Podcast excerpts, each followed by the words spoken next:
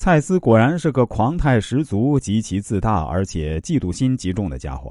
他狂热的谋求最高领导权，本想入主白宫，不料落败于林肯，只好退而求其次，想当国务卿。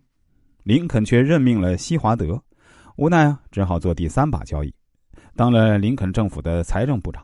为此呢，蔡司一直怀恨在心。不过这个家伙确实是个大能人，在财政预算与宏观调控方面很有一套。林肯呢，十分器重他，通过各种手段尽量减少与他的冲突。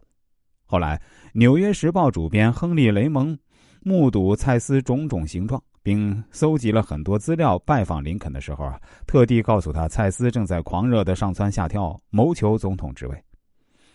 林肯以他一贯特有的幽默对雷蒙顿说：“亨利，你不是在农村长大的吗？那你一定知道什么是马营。有一次啊，我和我兄弟在肯塔基老家的农场里耕地，我吆喝马，他扶犁。”偏偏那匹马很懒，总是磨洋工。但是啊，有一段时间，他却在地里跑得飞快，我们差点都跟不上他。到了地头，我才发现有一只很大的马蝇在盯他。于是呢，我把马蝇打落了。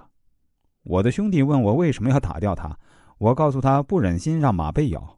我的兄弟说：“哎呀，就是因为有这么个小东西，这匹马才跑得那么快。”然后呢，林肯意味深长的对雷蒙说。现在正好有一只名叫“总统欲望”的马蝇在盯着蔡司先生，只要他能使蔡司那个部门不停的跑，我就没必要打落他。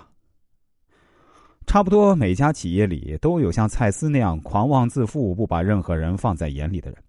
如何处理与这些人的关系，如何应对由这样的人引发的组织冲突，对于管理者来说，实在是一个难度颇大的挑战。实际上，他们就像团队中的马蝇。虽然让管理者十分头疼，却会促使领导者不断完善自己的团队。优秀的领导最大的贡献就在于构建一支由不同专业知识及特殊技能组成的、具有强大战斗力的团队。对于这些优势的员工来说，他们并不畏惧更高的目标、更大的工作范畴、更难的工作任务。